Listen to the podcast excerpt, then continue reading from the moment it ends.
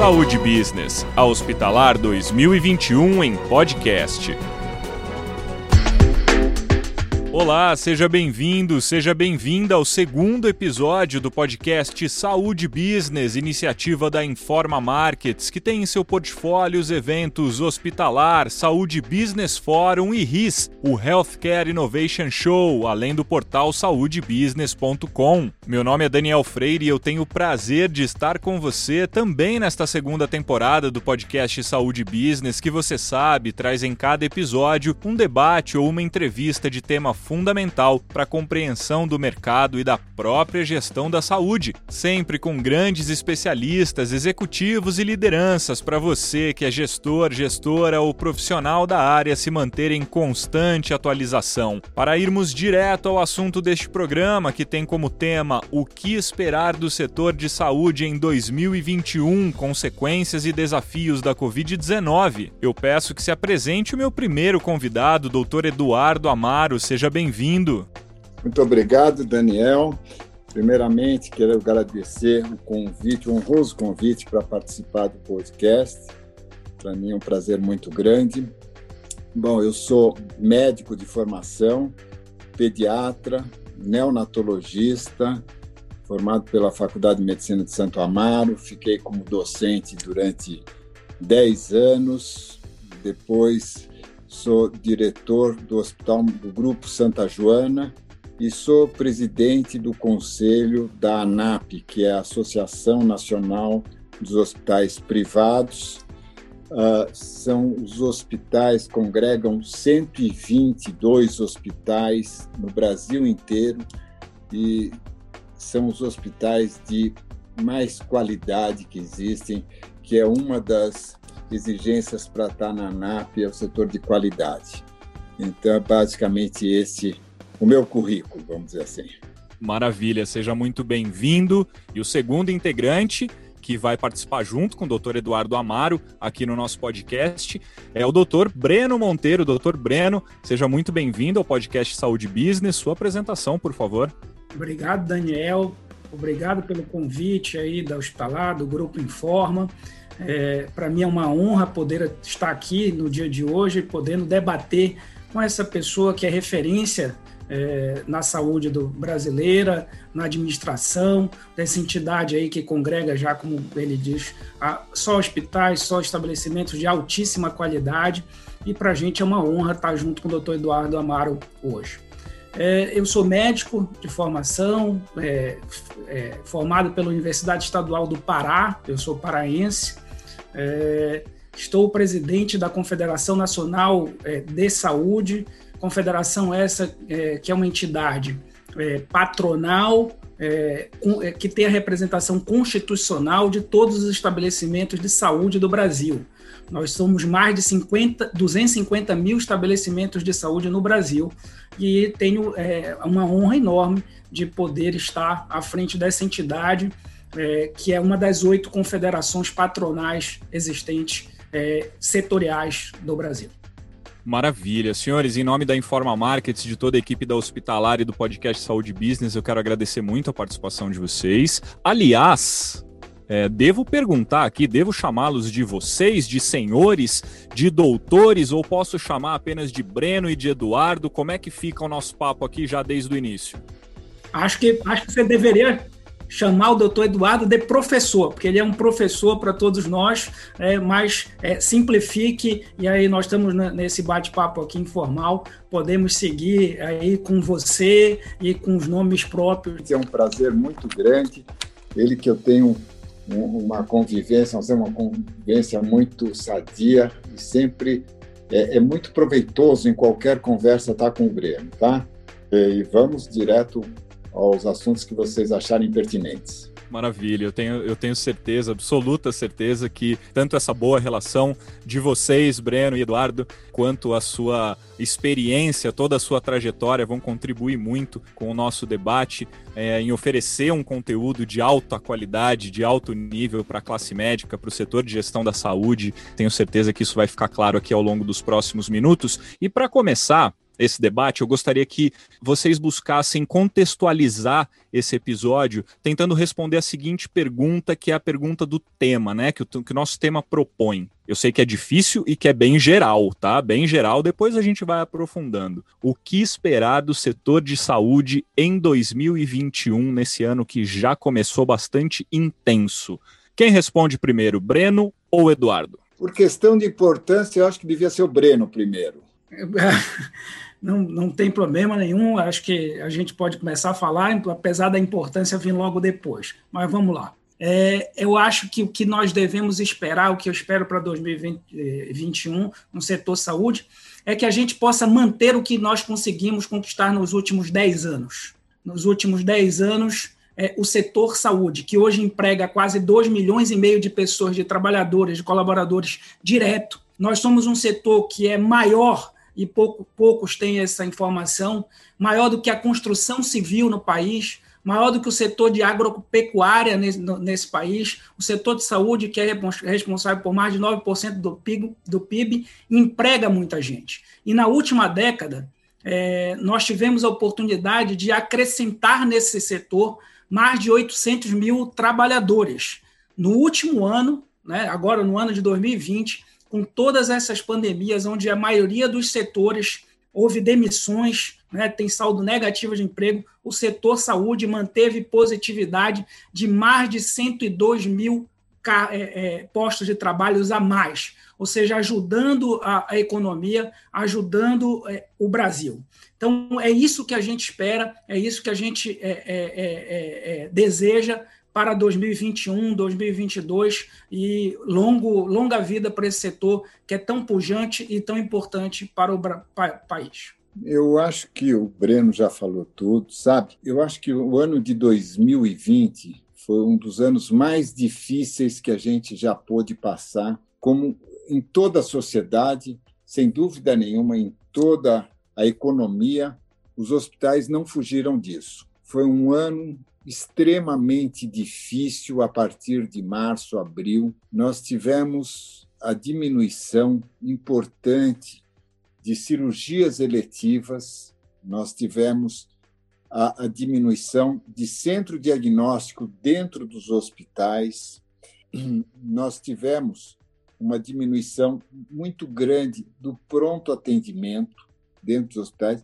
tivemos junto com a queda de receita para o setor hospitalar, nós tivemos um ano em que nós tivemos aumento dos gastos. Tivemos aumento dos gastos por um aumento, além do número de EPIs que aumentou drasticamente por causa da pandemia, nós tivemos o aumento do custos. E isso fizeram com que a economia dos hospitais fosse muito, muito difícil nós tivemos uma queda em que chegou ao nível máximo no mês de abril e a recuperação foi muito, muito lenta. E eu posso dizer para vocês que até hoje o movimento não voltou à normalidade. Ainda existe uma diminuição do número de atendimentos, com consequência diminuição de faturamento dos hospitais, com maior custos, além dos custos de IPI, nós tivemos o aumento do absenteísmo por causa da própria doença. Foi um ano extremamente difícil, em que realmente a gente espera que em 2021 a gente consiga voltar ao que era 2019. Mas Sinceramente, antes de julho, não acredito que possa acontecer esse retorno. É isso mais ou menos. Vamos ver se a gente consegue ir recuperando aos poucos. Eu apenas é, gostaria de complementar, até porque concordo com toda a fala do doutor Eduardo Amaro nesse momento, e a minha fala anterior pode ter suado de alguma outra maneira, mas o que, o que precisa ficar claro é que essa geração de empregos que eu citei não foi por conta da Covid não é que, não é que o setor econômico, é, setor da saúde, tenha passado por uma boa saúde financeira no ano 2020. Não isso. Isso é uma característica do setor saúde que, por exemplo, mesmo na crise econômica, quando a saúde suplementar, em 2015, 2016, perdeu mais de 3 milhões de vidas, né, de, de, de, usuários da saúde suplementar, mesmo nesses anos de muita crise econômica, o setor saúde continuou gerando emprego. Tem saldo positivo em todos os, os anos é, da última década. E mais uma vez, no ano de 2020, isso, é, mesmo com pandemia, mesmo todo, com todo esse cenário muito claro que o doutor Eduardo Amaro aqui é, apresenta, de diminuição de receita, de aumento de despesas, unidades é, sem, sem o paciente, paciente não, não evitou é, tá, tá é, fazendo é, a sua, as suas prevenções, os seus tratamentos, quando podia postergar. Apesar de tudo isso, é, a, a, minha manifestação foi só de manter é, é, um, a, essa é, de, é demonstrar a pujança do setor de saúde, apesar de toda essa dificuldade pelo que passamos no último ano. Breno, eu agradeço a sua explicação. Eu acho que isso já tinha ficado claro, não tinha havido de forma alguma um, um entendimento contrário a isso, até porque, para quem estuda, para quem vive nesse ambiente da saúde, sabe-se que existe um envelhecimento da população, uma necessidade de profissionais de saúde cada vez maior, de profissionais mais qualificados, em ambientes de boas instalações, e num ano de 2020, como os senhores falaram, de pandemia, essa exigência ela foi ainda maior, apesar de que, como o doutor Eduardo falou, houve um processo inverso em, em, casos eletivos, por exemplo. Né? De acordo com os cenários que os senhores, os senhores trouxeram, eu queria começar a entrar numa questão econômica que vai além da Covid-19, inclusive. Eu queria que os senhores mensurassem os impactos e as consequências, os desafios impostos para esse ano de 2021 que, da Covid, mas que já vem ao longo dos anos com um desafio que já também é trazido por uma, uma economia instável do Brasil, digamos assim. Então, somada à economia, vem a Covid-19 em 2020 e ela ainda não tem uma, uma solução, um final previsto tão logo, né? Já temos algumas vacinas para vir e para começarem campanhas e tudo mais, mas nós temos um cenário complexo ainda para esse ano. Então, é possível mensurar os impactos, as consequências de tanto uma questão econômica quanto a Covid? Veja, eu acho que uh, na parte econômica nós ainda não temos o fechamento todo do ano com relação aos hospitais. Apesar do aumento, conforme o Dr. Breno falou, com, apesar do aumento do número de empregos que nós tivemos, os nossos custos foram muito maiores e nós perdemos muitas receitas. Vou explicar para você, já falei os nossos custos aumentaram demais.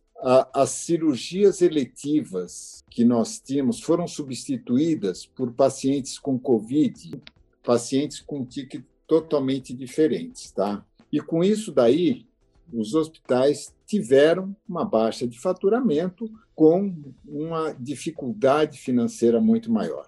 Nunca foi um setor tranquilo de se lidar, e com a pandemia, isso se agravou mais ainda. O que esperar para 2021?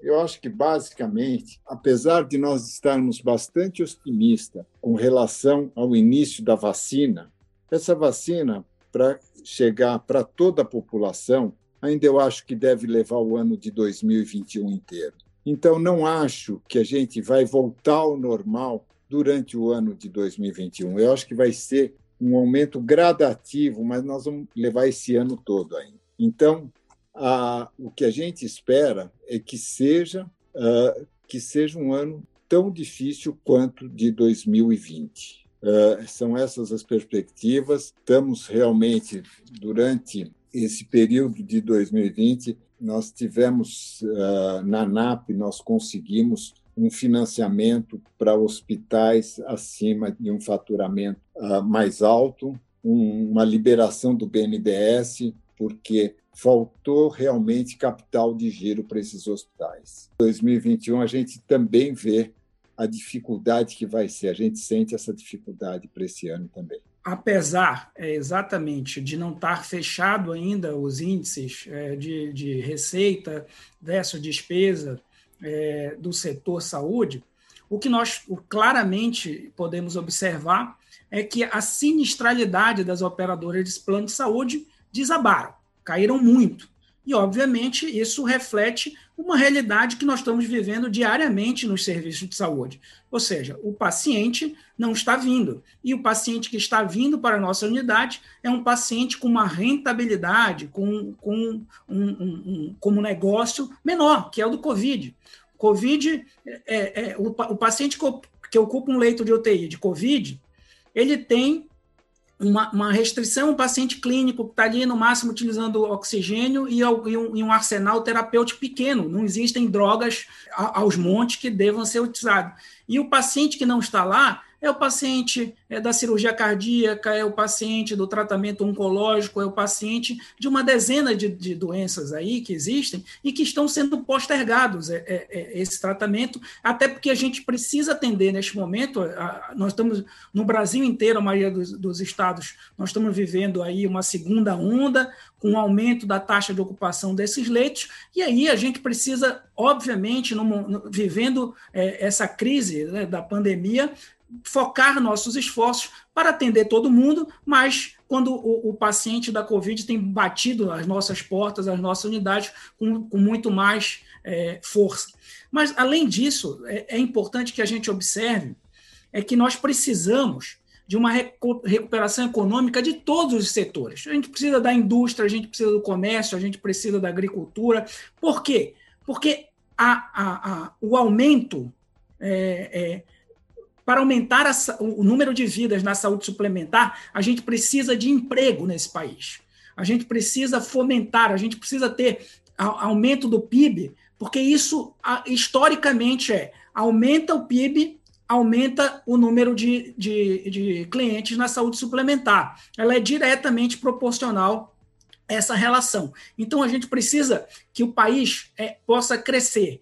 E, para isso, é importante que a gente estimule várias das reformas. As reformas administrativas, a reforma tributária, não aquela que vai penalizar setores essenciais, como saúde, como educação, mas o, Brasil precisa avançar na economia e, com isso, nós vamos poder deixar. Nós estamos há alguns anos patinando na saúde suplementar. A gente não consegue, nós já chegamos a ter mais de 50 milhões é, de usuários na saúde suplementar. Por conta da crise econômica 2015 e 2016, perdemos esses 3 milhões e mantemos há dois anos, 2018, 2000, aliás, quase três, 18, 19 e 20, esse patamar de 47 milhões é, de usuários, o que traz também mais um desafio para todo esse complexo é, é, é de, de, da saúde, tanto pro, pelo lado das operadoras quanto pelo lado dos prestadores. E, obviamente, a gente precisa criar mecanismo com que mais pessoas possam acessar esse sistema.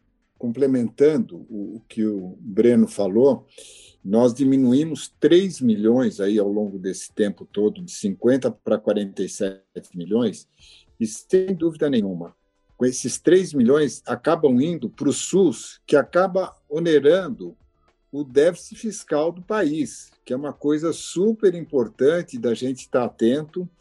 Então, quanto mais a gente conseguir diminuir o custo do SUS, melhor para o país.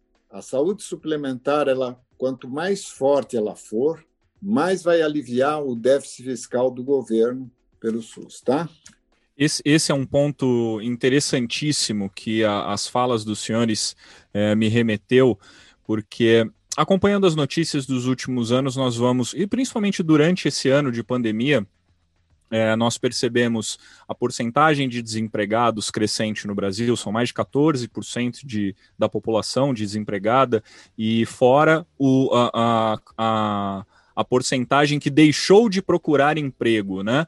É, nós temos visto é, as escolas particulares, a educação particular perdendo alunos para a rede pública, porque os pais é, não estão conseguindo pagar a, sua, a escola para os filhos. Consequentemente, isso chega nos planos de saúde.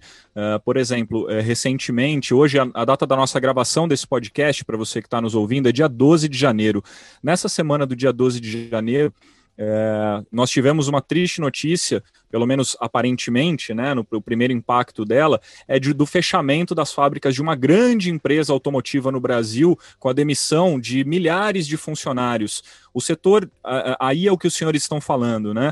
O setor privado, ele também gera, principalmente para o setor de saúde, né, falando do setor de saúde, um impacto muito positivo, porque o funcionário dessa empresa automotiva que tinha o plano de saúde pago pela empresa deixa de ter o plano de saúde. E esses milhares de, de funcionários e suas famílias vão acabar Claro, espera-se que eles consigam outros empregos logo, mas eles acabam de imediato indo para a rede pública, sobrecarregando uma rede pública que já é altamente solicitada no, num Brasil desigual e dificultando o fechamento dessa conta, certo? Então, como, como essa conta fecha? Que ações podem ser tomadas? É, Breno já disse que essa economia brasileira precisa girar e precisa ser retomada, mas que ações podem ser tomadas ou poderiam ser tomadas para que a conta da saúde fechasse? E, e só uma coisa, o que a gente fica mais triste ainda, Daniel, é quando você vê uma firma como essa que fechou suas atividades depois de 100 anos, sabe? Isso é um motivo que entristece a todos. E enquanto a gente não tiver sabe, uma reforma tributária, não tiver para simplificação, para os estrangeiros poderem vir aqui com mais segurança, tivermos uh, uma parte do judiciário que dê, dê tranquilidade para o empresário investir aqui dentro, uma reforma administrativa, infelizmente nós nós vamos continuar patinando. É isso mesmo, doutor Eduardo, você tem toda a razão. Eu acho que, inclusive, é, essa empresa que fechou, que foi citada, que está há muitos anos no Brasil, tinha diversos, diversos tipos de isenções de impostos. Não é uma questão de isenção de impostos, é o custo Brasil. É quanto custa para você produzir nesse Brasil, para você poder atuar. A, a, a, o, o, empresariado é, é, é que é quem gera economia, quem é que é quem, quem produz nesse país, é, é quem alavanca, é quem é empreendedor, é que precisa, de alguma maneira, ter a facilidade para poder gerar novos negócios. Porque ao, ao, ele gerar novos negócios, você consegue atingir um número maior de, de, de população, trazendo qualidade de vida para elas, emprego. O que, o que as pessoas mais desejam é ter segurança no emprego. E o Brasil, pela sua insegurança jurídica, porque você tem uma você, você tem uma aprovação de uma lei no Congresso hoje, e aí essa lei depois é muito é questionada no judiciário e é interpretada de forma diferente no judiciário. Só que negócios do, ao longo desse tempo foram feitos baseados no que a, a lei era vigente como a gente não tem essa segurança jurídica, isso tudo dificulta, trazendo muito aumento para o custo de produção do Brasil. Então, a gente precisa simplificar é, a, a, a, o, o, empreendedor, a gente precisa facilitar. E aí, a, possibilidade de fazer isso, seja através de reforma tributária, seja é preciso o Estado ser diminuído. O Estado é perdulário, o Estado gasta muito, gasta mal ele é ineficiente na maioria das vezes. Então é preciso que ele diminua o custo da sua máquina e com isso ele possa o Brasil crescer, trazer, atrair investimentos internacionais, a ampliação é, da economia, que todos os setores, na hora que isso ocorre, o setor de saúde vai crescer, vai incorporar gente na saúde suplementar, porque é com emprego que, que incorpora, é com medidas, é muita burocracia para você fechar abrir até mais fácil, mas para você fechar uma empresa nesse país, a burocracia é enorme. Para você atuar, a, a, a, fiscalização em cima do, do, das empresas é algo descomunal. O custo, é quanto custa isso para a produção, porque nós estamos num mundo globalizado e nós estamos competindo com outros países que o custo é muito menor. Então, é importante que a gente possa ter um caminho é, é, por parte da, do, da, das entidades, do, do, dos órgãos governamentais em facilitar a vida do empreendedor. Senhores, eu, eu sempre que falo da pandemia do novo coronavírus, eu penso de uma forma muito pragmática. Eu acho é, ela muito triste, muito dura. É, é, muito difícil achar pontos positivos. Tentar pedir para alguém achar algum ponto positivo que possa ter vindo deste ano de 2020 com o cenário de pandemia, né? Eu só consigo pensar nessa pandemia como algo mortal e algo muito duro, muito triste para o ser humano no mundo todo e no Brasil. Mas, mesmo assim, eu gostaria de tentar pedir um exercício para os senhores se a crise, se essa, se todo esse ano difícil que foi provocado pelo novo coronavírus, ele trouxe algum aprendizado possível, ele trouxe algo que se possa levar para o ano de 2021 ou até para o ano de 2022, que possa se dizer que foi algum tipo de aprendizado. Isso existe? É possível num cenário tão triste? Daniel, eu te diria que realmente coisas boas é difícil você encontrar que tenha acontecido é, no último ano qualquer coisa boa. Mas lições, nós temos algumas lições que são importantes que a gente enfatize nesse momento. A lição de que nós precisamos fomentar e valorizar a indústria brasileira, a indústria de medicamentos, a indústria de materiais e equipamentos hospitalares, que a hospitalar é, é, faz muito bem isso, ela valoriza as empresas, ela faz essa, esse relacionamento entre o comprador e o vendedor muito bem, e, e, a gente precisa cada vez mais fomentar a indústria brasileira.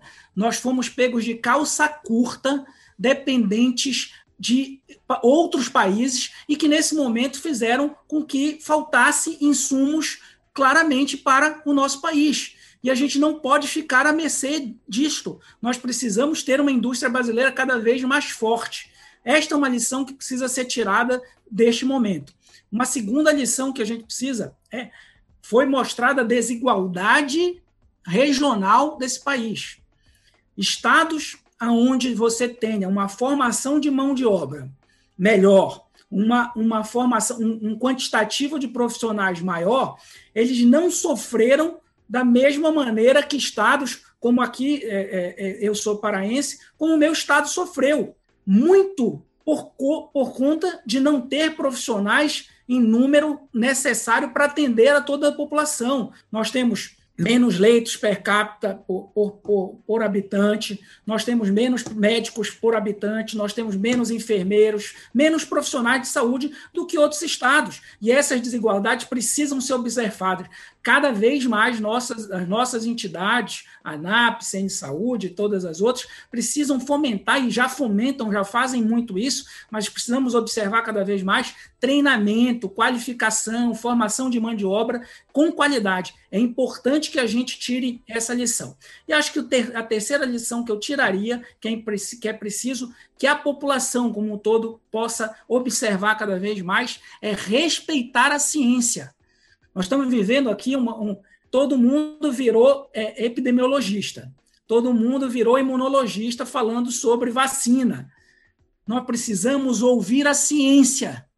Se, a se, se a Anvisa libera uma vacina, ela diz que ela pode ser aplicada no cidadão, não tem por que o político de A ou o político B dizer que não, não, não deve se tomar aquela vacina a gente precisa ouvir a ciência. A ciência, nesse momento, diz: olha, é importante que, enquanto não tenha vacina, todo mundo ter tomado essa vacina, que você mantenha o uso da máscara, que você mantenha o distanciamento, não tem o que a gente comemorar. Eu fico vendo comemorações. Você está comemorando o quê? Todo dia mais de mil mortos nesse país estão acontecendo. A gente não tem nada o que comemorar. A gente tem muito o que refletir e pensar no, em como vamos atuar daqui da frente. Mas, é, principalmente, valorizando esses, esses três pontos que eu deixei aqui claro: a indústria brasileira, os, os, profissionais de saúde e a ciência. Vamos cada vez mais valorizar a ciência, porque certamente sairemos melhores dessa crise. Dentro desse lado todo trágico de 202 mil pessoas no Brasil,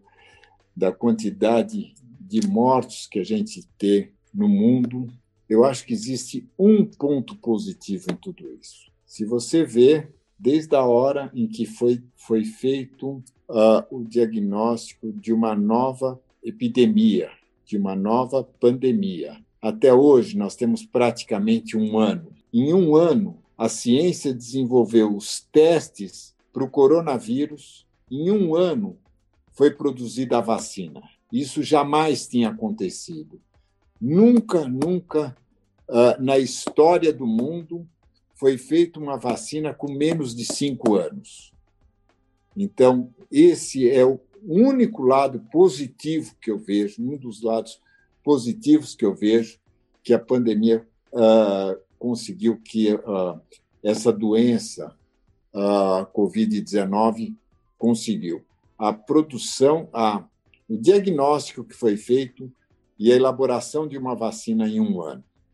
Sem dúvida nenhuma, acho que todos nós começamos a dar outros valores à nossa própria vida, outros valores com que a gente convive com as pessoas, sabe?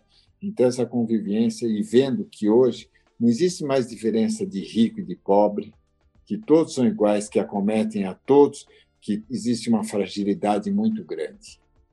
Eu acho que o ponto positivo, se é que existe algum ponto positivo para a gente tirar, foi desde a elaboração do diagnóstico até a produção da vacina, agora em praticamente um ano. Em todos esses sentidos que os senhores falaram, eu desejo agradecer aqui publicamente a todos os profissionais da saúde, a todos os cientistas, todas as pessoas que dedicaram as suas vidas a proteger vidas, porque, como os senhores disseram, já são mais de 202 mil mortos no Brasil, infelizmente, mas foram muitas pessoas salvas porque nós temos profissionais da saúde e cientistas fantásticos que lutam contra muitas adversidades no nosso país. E como última pergunta para os senhores, eu queria falar um pouco sobre isso. Eu queria, queria saber dos senhores sobre isso. Eu sempre que desejo algo para alguém, eu falo de saúde, porque eu divido a saúde em algumas partes. Eu falo, eu desejo saúde porque eu desejo saúde financeira, eu desejo saúde física e eu desejo saúde mental. É, sobre a saúde financeira da área da saúde em si, nós falamos um pouco aqui, mas eu queria saber sobre a saúde física e mental dos profissionais da saúde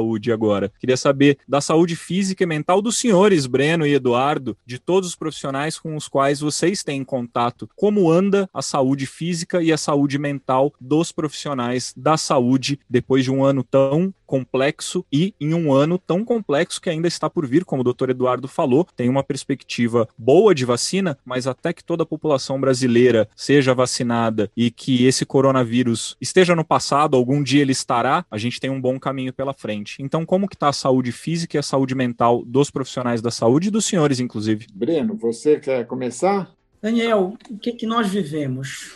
Nós vivemos é, muitas incertezas eu acho que a, a, a, mente humana ela, ela se desafia muito nas incertezas. Quando a gente não tem, quanto menos certeza a gente tem, tudo, o, o, tudo fica muito pior.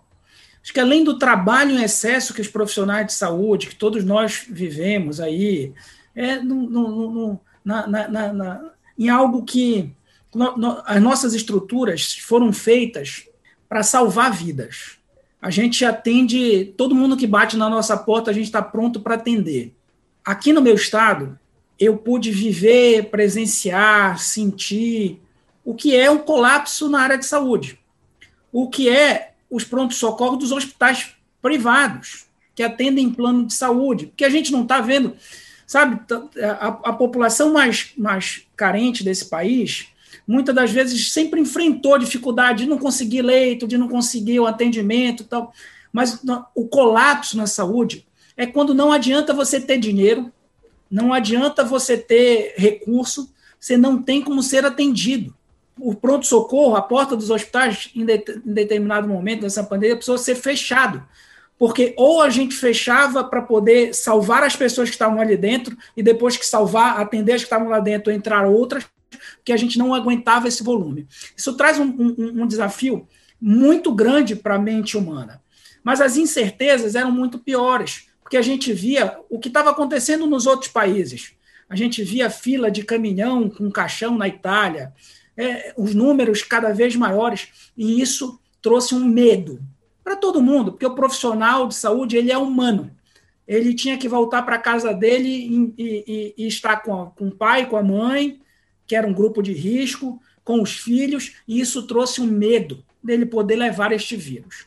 Com a medida em que o tempo foi passando, nós fomos aprendendo com a doença. Nós estamos muito mais preparados, o profissional de saúde está hoje muito mais preparado para atender a pessoa. Ele já sabe o que. Ele começa a ter menos incertezas.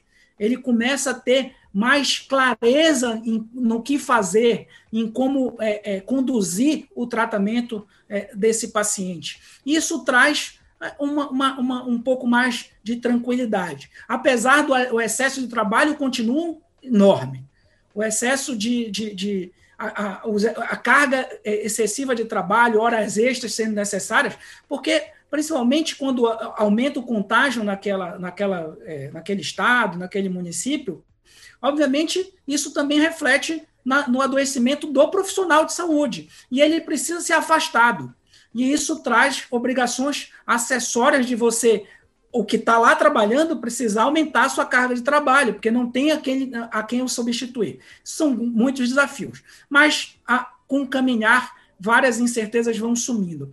E eu, eu costumo pensar, apesar de ter sido muito atingido por isso, ter perdido muitos amigos, ter perdido é, alguns familiares por conta dessa doença, acho que a gente está cada dia, como eu acredito muito na ciência, como eu acredito é, nos cientistas, eu acredito na vacina, eu tenho certeza que a cada dia que passa é um dia a menos desta crise.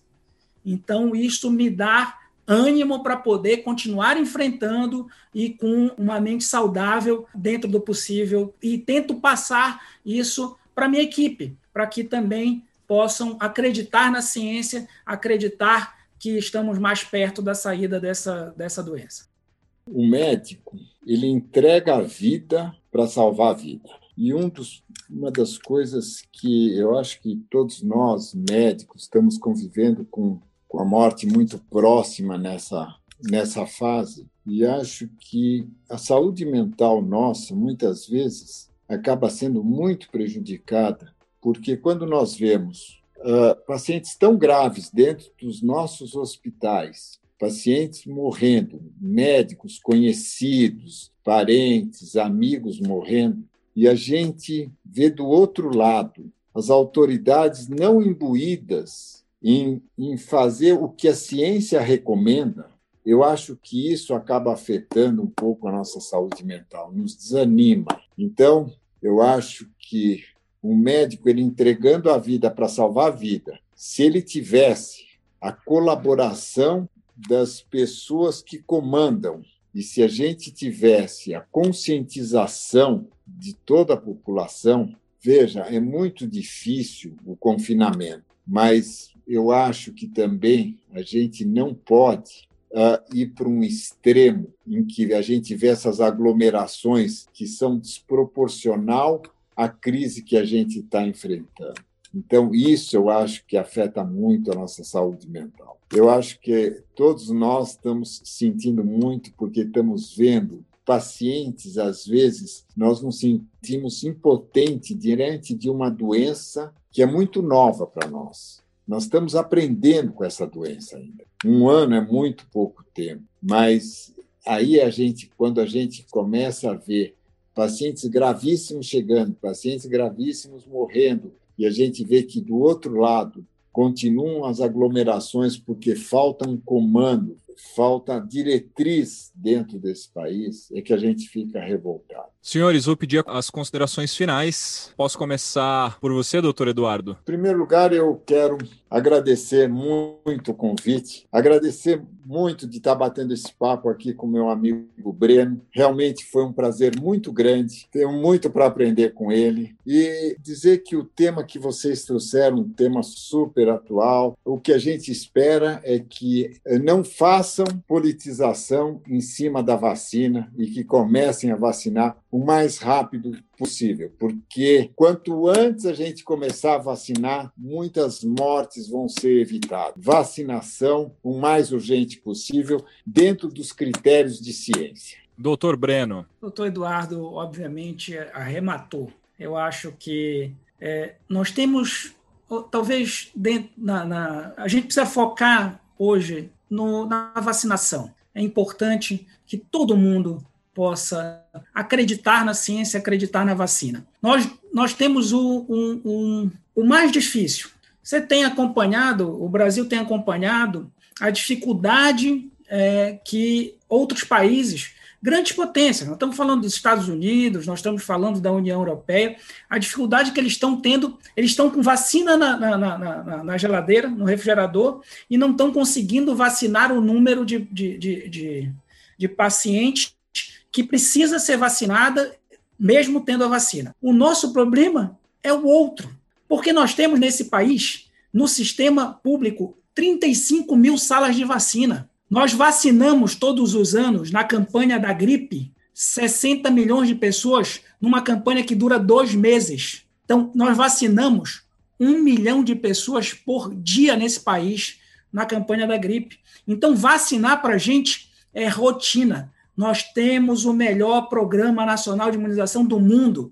Eu tenho orgulho de dizer isto. E o que nós precisamos é exatamente que as vacinas possam ser adquiridas que os órgãos governamentais possam ter o controle e, e fazer todos os esforços para trazer as vacinas, porque a nossa, os nossos trabalhadores estão prontos.